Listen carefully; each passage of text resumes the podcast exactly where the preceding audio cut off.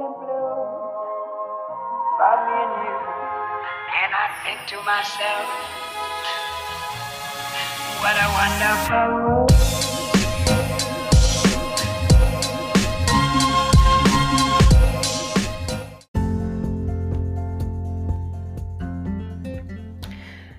No episódio de hoje do nosso podcast Desconomia, junção de Descomplica com Economia do seu domingo, trataremos do Prêmio Nobel de 2013, do título Uma abordagem empírica da precificação de ativos, o famoso pricing. E aí, ansiosos? Vamos descobrir então quem são os atores, de onde vieram, do que se alimentam e onde vivem? Bora! Aliás, quem compõe o time de peso de ganhadores do Prêmio Nobel de 2013. Em primeiro lugar, na verdade, o primeiro do time é Eugene Fama, nascido em 14 de fevereiro de 1939 em Boston, Estados Unidos. Com seus 89 anos por aí, o mais sênior do grupo. Será que a fama veio com o seu nome? Segundo vencedor, temos também Lars Peter Hansen, é também um economista estadunidense, nascido em 26 de outubro de 1952 em Champaign, no estado de Illinois. Champaign é tudo, hein? Nosso terceiro e último integrante, então, é Robert James Bob Schiller. O acadêmico estadunidense nasceu no dia 29 de março de 1946 em Detroit, ou Detroit D, se vocês preferirem.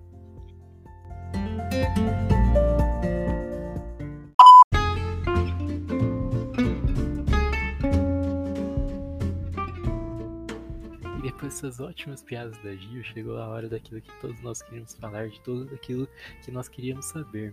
Vamos falar sobre algumas curiosidades dos nossos queridos ganhadores do Prêmio Nobel desse ano. A começar pelo Eugene Fema, isso mesmo, ele mesmo que foi eleito o sétimo economista mais influente de todos os tempos, de acordo com algumas entidades.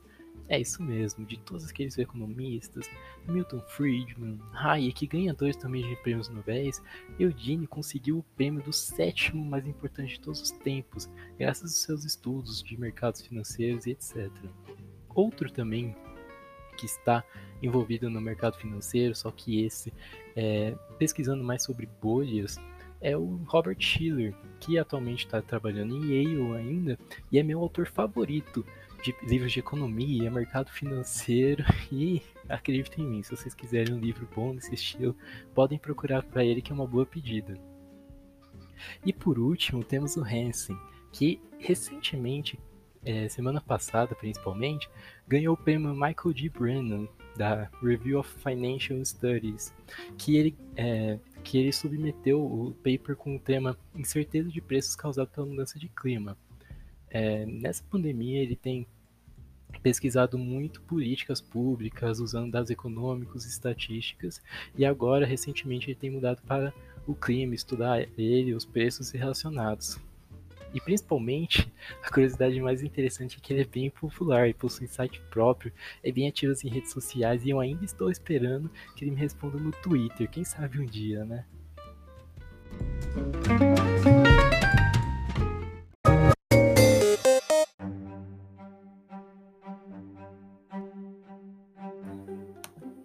Mas por que a Academia do Nobel resolveu premiar esses três economistas numa tacada só?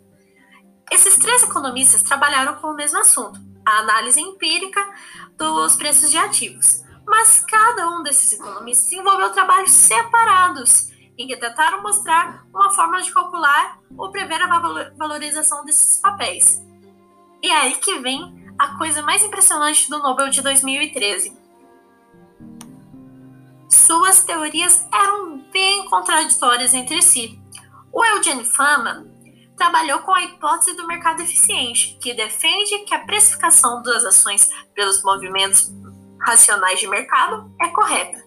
Já o Robert Schiller foi premiado pela teoria que contradiz em quase todos os sentidos a ideia defendida por Fama. Já o Lars Hansen, mais adepto da estatística, desenvolveu um modelo sobre os agentes econômicos se adaptarem às mudanças de mercado na hora de tomar as decisões financeiras. A academia, quando foi premiar esses três autores, disse o seguinte: não existe como prever os preços das ações e títulos nos próximos dias ou semanas, mas é bem possível prever o amplo curso desses preços durante os períodos mais longos, como os próximos 3 a 5 anos. Essas descobertas foram feitas e analisadas pelos premiados desse ano. Sendo assim, o autor Justin Fox, do livro O Mito dos Mercados Racionais, que confronta justamente as teorias de Fama e Tiller, disse que a academia ter escolhido os três autores de uma vez para serem premiados foi uma decisão bem estranha, mas que acredita que isso foi feito para reconhecer o trabalho de Fama, que há muitos anos já era muito comentado entre os economistas devido à sua importância, mas também reconhecer que esse trabalho tem suas limitações, premiando também o Tiller. Já o trabalho de Hansen é visto mais como uma intersecção entre os trabalhos de Fama e de Tiller. Deve-se lembrar também que esses autores tiveram um papel importantíssimo durante a crise de 2008.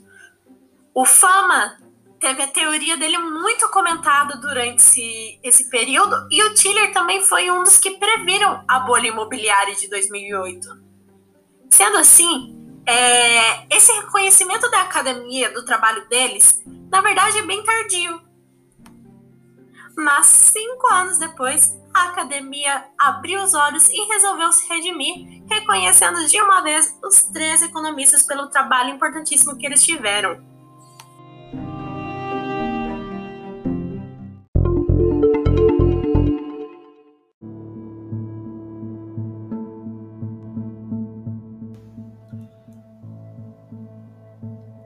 Falando um pouco mais agora, né, do Eugene Fama, do Lars Peter Hansen e o Robert Schiller, vale a pena a gente ressaltar como essa pesquisa foi tão importante, né? O que, que ela revolucionou, o que, que ela que ela fez de tão decisivo assim, porque afinal de contas a gente está falando de prêmios Nobéis, né? São pessoas de muita fama, como comentado aí pela, pela nossa querida amiga. É, certo, a hipótese dos mercados eficientes, ela revolucionou a economia, porque ela trouxe um, um, um uma nova perspectiva é, de olhar a respeito do quão bom ou quanto esforçado você tem que ser para ganhar dinheiro em cima do mercado. Na verdade, o ganhar dinheiro não é ganhar dinheiro, é outperformar o mercado. Então, quando a gente costuma ver aqueles analistas falando assim, pô, isso aqui é dinheiro é fácil, é, essa ação é dinheiro fácil, essa é a ação mais barata do mundo, se você investir nisso, você vai ficar muito rico fácil. Eu fico surpreso como ninguém olhou para essa ação, isso, isso, isso. É, se você entendesse um pouco mais como, como funciona a hipótese dos mercados eficientes, você ficaria com uma pulga atrás da orelha. Mas, poxa vida, Juan, como assim? Bom, a hipótese dos mercados eficientes é. Ela tem três estágios, só que de forma geral, ela diz o quê? O preço que você vê na tela agora já coloca toda a informação disponível, é, ou pelo menos grandíssima parte dela, no preço atual. Então, você teria que ser muito bom no que você está fazendo para poder ver uma coisa que o mercado não está vendo. E isso é incrivelmente improvável. Porque você, como pessoa física, por exemplo, não tem muito, muita das informações que uma, uma casa de research ou um grande banco ou instituição financeira tem. Isso é, é como você jogar os dados. Pensa que cada movimento que você faz na, em finanças, de prever alguma coisa, etc., é como você jogar dados. Você sempre quer apostar com as probabilidades a seu favor. E tentar bater o mercado é de acordo com esses trabalhos do Fama sobre mercados, a eficiência dos mercados, é jogar contra as probabilidades, certo? Então você vai ter probabilidade menor do que bater o mercado. E aí, inclusive, que em épocas recentes é, foram feitos novos trabalhos a respeito do quão importante pode ser um investimento passivo. Ao invés de você tentar bater investidores renomados, que, que inclusive, diga-se de passagem, raramente ou muito dificilmente em long run, né, é, no, no, longo prazo, em períodos mais longos, é, investidores profissionais dificilmente, dificilmente conseguem bater o mercado. É, imagine a gente, meros mortais, certo? E aí a solução seria investimentos passivos. Você tem um ETF, um fundo de índice. O que seria um fundo de índice? Bom, você compra um fundo, sei lá. É, aqui no Brasil é um pouco menos comum. É, agora sim, claro, a gente está mudando esses, esses, paradigmas, etc. Mas lá fora é bem mais comum.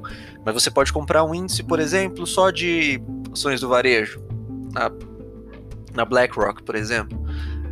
Você pode comprar um índice do IBOV. Você pode comprar o ETF do S&P 500 dolarizado. É, você pode investir em inúmeros ETFs que replicam índices. E aí você vai fazer o quê? Você não precisa estar certo 100% do tempo. Você não precisa é, tentar se esforçar ou tentar achar uma coisa que profissionais mais renomados do mundo da indústria não acharam. A hipótese dos mercados eficientes, além de tudo, é uma grande lição sobre humildade, que foi muito bem trazida e com certeza muito bem desenvolvida. E além disso, é, agora para fatos mais recentes, é, a gente pode se se debruçar um pouco mais sobre a, a teoria do de behavior, de behavior finance. Então, quão importantes são a, as partes comportamentais na hora de você lidar com, com as suas finanças. É, isso é um ramo é, bem completo.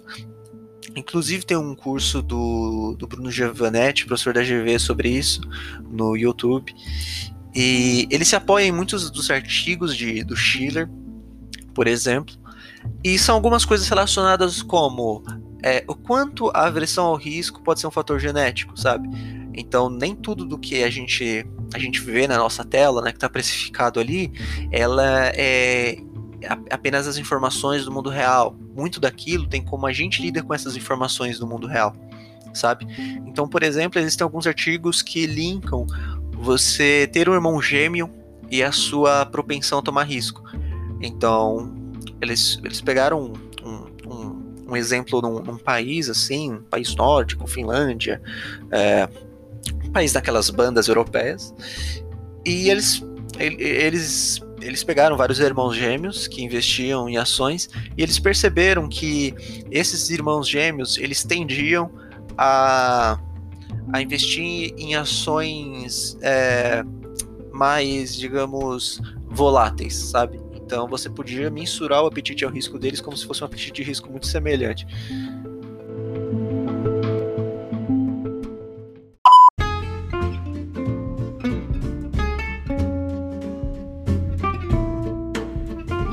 Foi o Desconomia de hoje, onde falamos sobre os ganhadores do Nobel de Economia de 2013. Nossos colegas de economia monetária e financeira também fizeram episódios parecidos, só que falando de outros ganhadores.